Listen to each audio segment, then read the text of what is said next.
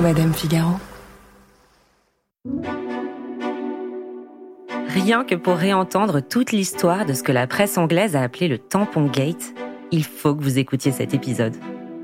Parce que même au sein de la famille royale d'Angleterre, il y a des affaires extrêmement embarrassantes. Il y a aussi des drames. L'accident mortel de Diana qui a tout changé. Et des accords secrets qui se trament en coulisses. Dans cette mini-série de quatre épisodes consacrés à la reine Camilla, la journaliste Ségolène Forgard revient en détail sur son sulfureux destin, si étroitement lié à son histoire d'amour avec Charles III. Comment ce couple de l'ombre a réussi à éclore dans la lumière après tant de critiques? Et que signifie la très secrète opération PB, initiée par une équipe de communicants l'année de la mort de Diana? Je suis Marion Galli-Ramuno, bienvenue dans Scandale. I want to feel my way along you. Oh, Charles. Should he seek a divorce? Should he marry Mrs. Parker Bowles?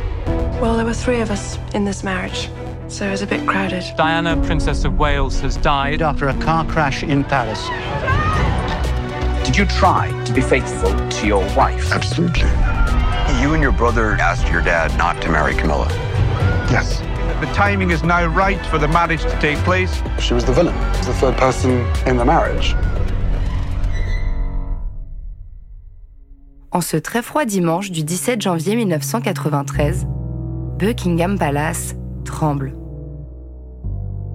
Une conversation téléphonique nocturne et très, très intime entre Charles III, alors prince de Galles, et sa maîtresse Camilla Parker Bowles fuite dans la presse. Le contenu à caractère sexuel de leur coup de fil est publié dans le tabloïd The People.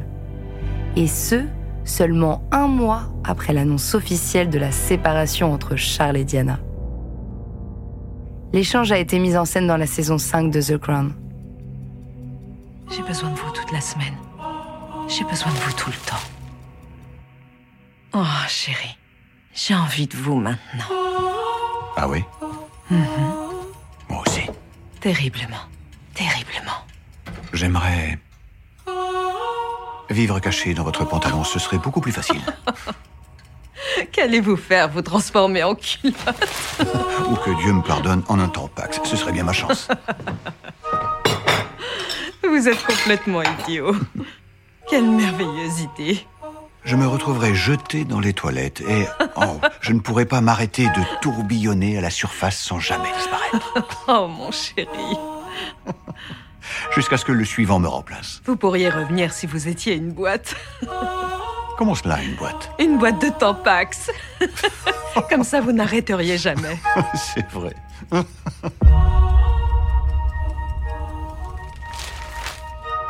Est-ce que vous dormez? Non, je suis là. Vous m'appelez à votre réveil? Bonne nuit, mon chéri, je vous aime. Je vous aime aussi. The Crown ne dit pas la dernière réplique de Camilla qui conclut par un Oh chérie, j'ai envie de toi maintenant. À Buckingham Palace, le malaise est immense. Mais comme le veut l'adage, on se refuse à tout commentaire. Never explain, never complain. De son côté, la presse à scandale s'en donne à cœur joie. Surtout que cet échange graveleux, il ne date pas d'hier. Il date de 1989, soit quatre ans plus tôt. Et à l'époque, Charles est encore avec Diana, et Camilla toujours en couple avec Andrew Parker Bowles.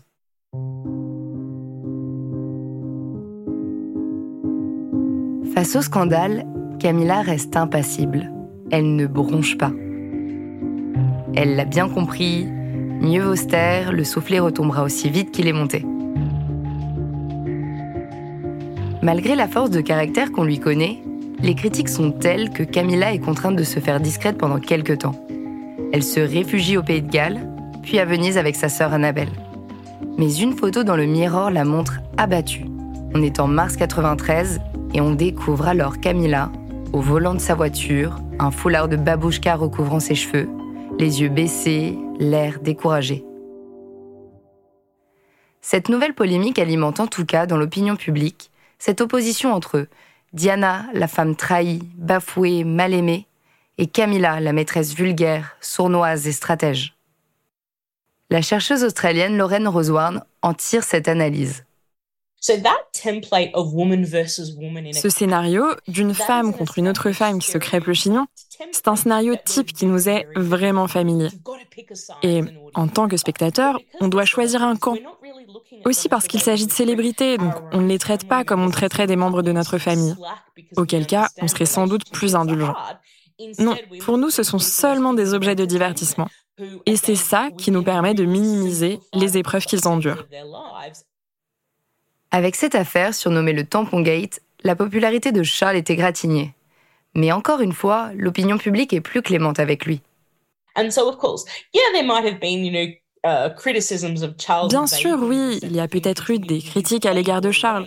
On disait par exemple qu'il avait finalement conservé ses habitudes de playboy.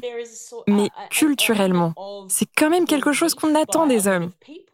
Dans l'inconscient collectif, on a presque l'impression qu'ils sont biologiquement poussés à ne pas être monogames, qu'ils le sont pendant un certain temps et qu'après, c'est plus fort qu'eux. Alors que Camilla Parker Bowles, elle, était censée non seulement réprimer ses propres désirs, mais aussi protéger l'institution du mariage, comme si elle était censée être la personne la plus responsable dans cette histoire. Encore une fois, il s'agit d'un ensemble de croyances fondées sur des stéréotypes concernant le genre et la sexualité.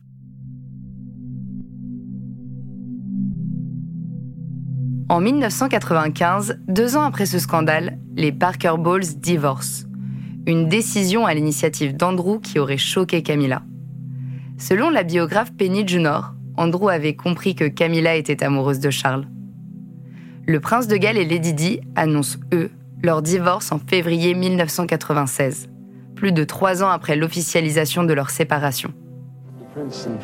Le prince et la princesse de Galles se sont rencontrés cet après-midi en privé au palais Saint-James. Et la conclusion de cette réunion est que la princesse de Galles, avec beaucoup de tristesse et de regret, a accepté la demande de divorce du prince Charles.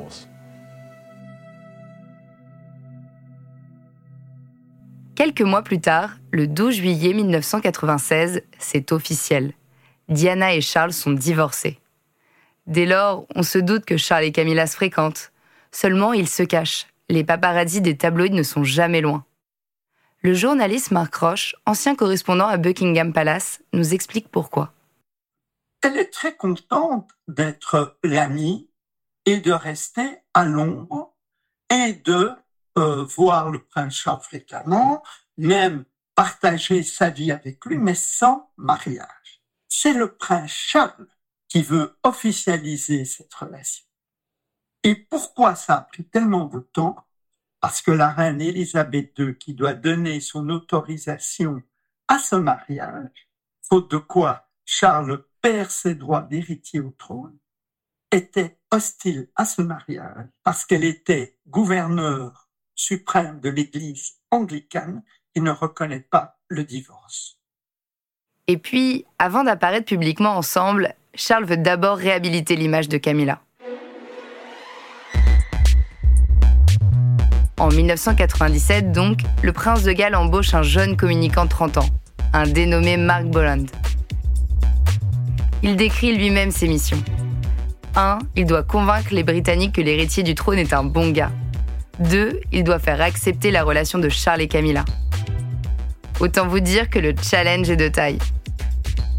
Et comme si on était dans un James Bond, le nom de l'opération est codé. On l'appelle PB, pour Parker Bowles. Philippe Kyle, qui travaillera plus tard à la communication de la fondation de Charles, donne les contours de cette mission opérée par Mark Bolland. Mark Bolland avait une mission très claire qui était très compliquée. Et c'était pas une mince affaire dans les années 90, compte tenu de tout ce qui s'était passé, la, guerre des Galles entre Charles et Diana. Je pense qu'on peut situer le début de, cette opération de communication en avril 97, lorsque Camilla a été nommée marraine de l'Association nationale britannique contre l'ostéoporose. Euh, il faut savoir que sa mère est décédée euh, de, de cette maladie. Et donc ça, ça rend Camilla légitime, ça la rend touchante. Et en devenant marraine de l'association de cette maladie osseuse, elle devient finalement plus humaine. Non, Camilla n'est pas qu'une briseuse de ménage, elle est une Britannique comme les autres, avec des problèmes familiaux. En 1997, il y a une autre étape dans le long travail d'acceptation de Camilla. En juillet, elle fête ses 50 ans et Charles organise pour l'occasion une fête à Highgrove, dans sa résidence de campagne. À ce moment-là, euh, elle n'est pas venue par une porte dérobée, elle n'est pas venue euh, cachée dans une voiture, elle est, elle est venue dans une voiture et la voiture s'est ostensiblement ralentie devant le portail où se trouvaient tous les photographes. Et elle a, elle a souri au photographe, ce qui a permis au photographe d'avoir une photo d'elle entrant dans la maison de, du prince Charles pour euh, y fêter son anniversaire. Petit à petit, par petites touches, le, la communication s'installait pour euh, faire d'elle euh, la compagne officielle du prince Charles. Marc Bolland est un communicant redoutablement efficace et il use de tous les moyens pour redorer le blason de Charles et Camilla. On dit par exemple qu'il n'a pas hésité à livrer au tabloïd des informations compromettantes sur d'autres membres de la famille royale. Et ça, dans le but d'obtenir des articles plus flatteurs sur Charles et Camilla. Une des histoires qui euh, a souvent été citée en exemple en fait de cette opération de communication, euh, c'était celle de News of the World, qui est un tabloïd britannique qui n'existe plus, mais euh, avait euh, a publié une enquête sur euh, Harry et sa consommation de cannabis. Et donc, les observateurs ont noté que l'histoire donnait le beau rôle au prince Charles dans la mesure où il aurait eu une conversation avec son fils, il l'aurait amené ensuite dans un centre de désintoxication à Londres pour le sensibiliser aux conséquences de la consommation de drogue voilà une histoire qui n'a sans doute pas dû plaire, on peut imaginer, à ce jeune prince Harry, euh, mais qui a permis euh, aussi, en quelque sorte, de comporter cette image euh, du Charles en tant que père aimant et attentif. L'opération Pibi commence à porter ses fruits, quand soudain, elle est balayée par un événement. Madame, Monsieur, bonjour. La princesse de Galles, Lady Di, est morte cette nuit à Paris dans un accident de voiture. Elle se trouvait avec son ami, le milliardaire saoudien Dodi Al-Fayed, mort lui aussi, ainsi que le chauffeur de leur voiture, un employé de l'hôtel Ritz. Le garde du corps de Lady Di, lui, est grièvement blessé. Philippe Kyle se rappelle. À la fin du mois d'août 1987, Diana, princesse de Galles, meurt dans un accident de voiture à Paris. Et cela euh, marque un coup d'arrêt dans cette euh, campagne de réhabilitation, puisque effectivement l'émotion légitime hein, des, Britanniques était telle que euh, il n'aurait pas été convenable de mettre Camilla sur le devant de la scène. Donc ça a pris un peu de temps effectivement, et ce n'est qu'à partir de 1998 pour les 50 ans de Charles en novembre 98, et petit à petit au cours des années 99, 2000, 2001, 2002, etc il y a tout un ensemble d'événements qui font qu'elle s'installe dans l'opinion publique comme euh, la compagne légitime du prince Charles et euh, faire accepter justement euh, ce qui était non négociable pour, pour Charles, c'est que Camilla puisse être officiellement à ses côtés. À partir des années 2000, Charles et Camilla se rendent plus librement à des événements publics ensemble. Et si Buckingham Palace ne veut toujours pas officialiser le couple, les princes William et Harry finissent enfin par rencontrer la compagne de leur père, l'ancienne ennemie de leur mère. Une rencontre orchestrée, encore une fois, par Mark Bolland. Pour Mark Roche, biographe royal, cette étape est non seulement cruciale, mais inévitable. Il fallait absolument que Charles et Camilla obtiennent l'approbation des deux enfants de Charles, William c'est essentiel. Et alors, le communicant de Charles-Marc Bolland va organiser cette rencontre un peu inopinée, dit-on, mais qui avait été euh, minutieusement euh, mise au point, entre Camilla et William. Et le lendemain dans la presse, c'est William a rencontré Camilla et l'accepte. Harry, c'était moins important parce qu'il était beaucoup plus jeune et à l'époque d'ailleurs ruait dans les brancards. Mais c'était surtout William, héritier au trône, futur roi d'Angleterre, qui devait accepter Camilla. Alors, on ne connaît pas les états d'âme de William sur euh, sa future belle-mère. Harry a dit quand même que Camilla était une femme courageuse, et puis il a descendu en flammes dans ses mémoires. William n'a jamais rien dit, mais on peut se dire quand même, vu la proximité entre William et la princesse Diana, sa mère, euh, que euh, l'acceptation de Camilla a dû être très difficile pour lui.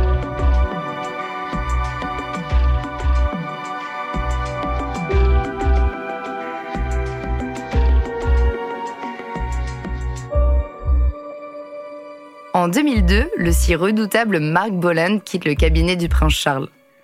Et on n'entendra presque plus jamais parler de ce stratège hors pair. Très discret aujourd'hui, on a retrouvé sa trace à Londres où il a créé une société de conseil. On l'a d'abord contacté par mail et puis on a fini par aller le voir directement au siège de son entreprise.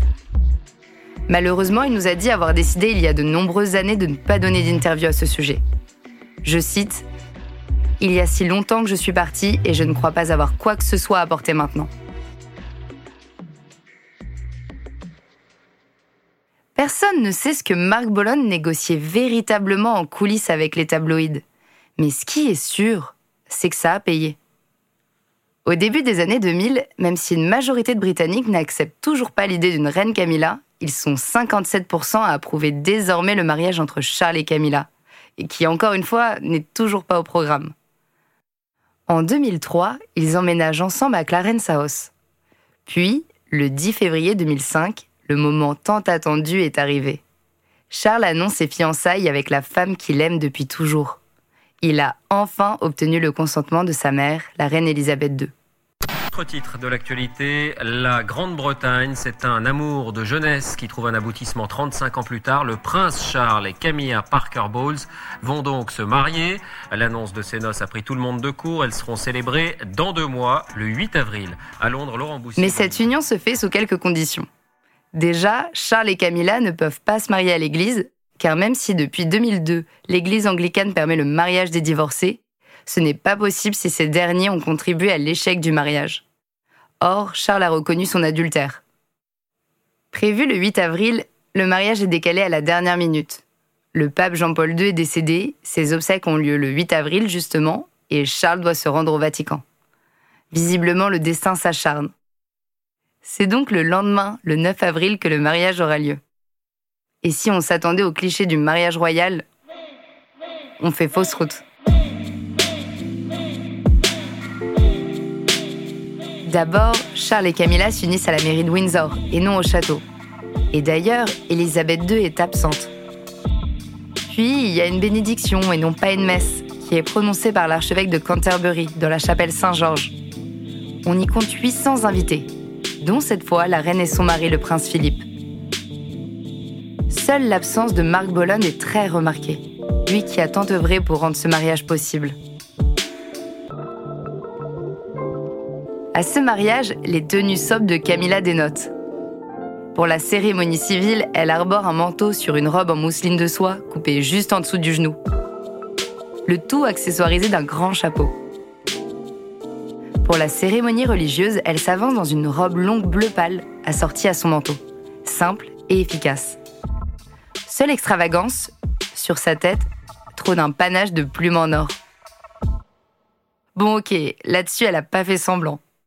Mais pour la presse, elle fait un sans faute. En fait, elle maîtrise l'art de ne pas trop en faire et surtout, elle reste à sa place. Et est-ce que ce serait pas ça qui plaît à la presse, plus que ses tenues?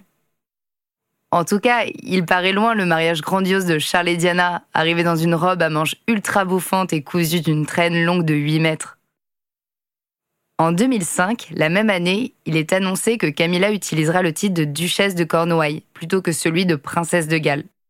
Officiellement, la décision a été prise par respect pour Diana. Mais bon, on imagine bien que c'est surtout pour ne pas heurter l'opinion publique. Il est aussi dit que le jour où Charles deviendra roi, Camilla ne prendra pas le titre de reine, mais celui inédit de princesse consort. À l'époque, on rappelle que c'était il y a moins de 20 ans, le Washington Post résumait la situation avec cette phrase. Elle a été pardonnée, mais ne sera pas récompensée par une couronne. Il n'empêche, à partir de là, tout va mieux pour Camilla. La chercheuse Lorraine Roseward nous en dit plus.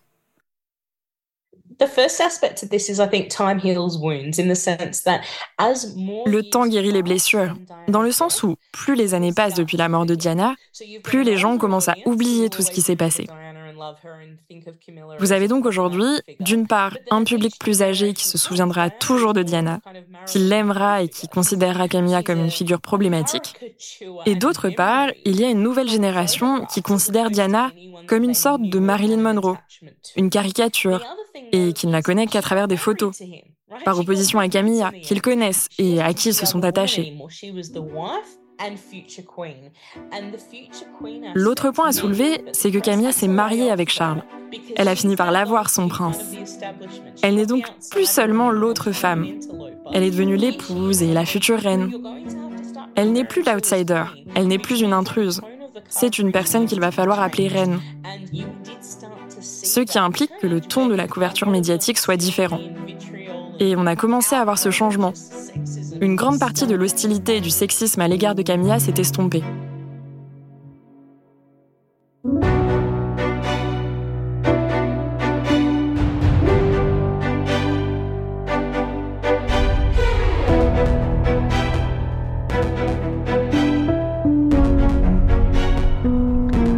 Je suis Marion Galli-Ramuno et vous venez d'écouter le troisième épisode de cette mini-série de Scandale, un podcast de Madame Figaro consacré à la reine Camilla, écrite par Ségolène Forgard.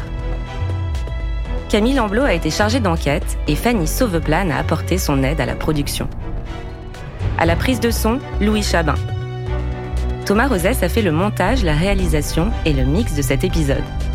Il a aussi arrangé certaines des musiques qui ont toutes été composées par Jean Thévenin. Lucille Rousseau-Garcia est la productrice de Scandale et Océane Sunny en est la responsable éditoriale. Si cet épisode vous a plu, vous pouvez nous laisser des étoiles et des commentaires. Et n'hésitez pas non plus à vous abonner à Scandale, ça vous permettra de ne pas rater les prochains épisodes. La semaine prochaine, on tente de vous raconter ce que peu de gens connaissent, le quotidien de la reine Camilla sous les ors de Buckingham auprès d'un homme qui a attendu toute sa vie d'être sur le trône. Et de répondre à cette question surtout, Camilla est-elle heureuse?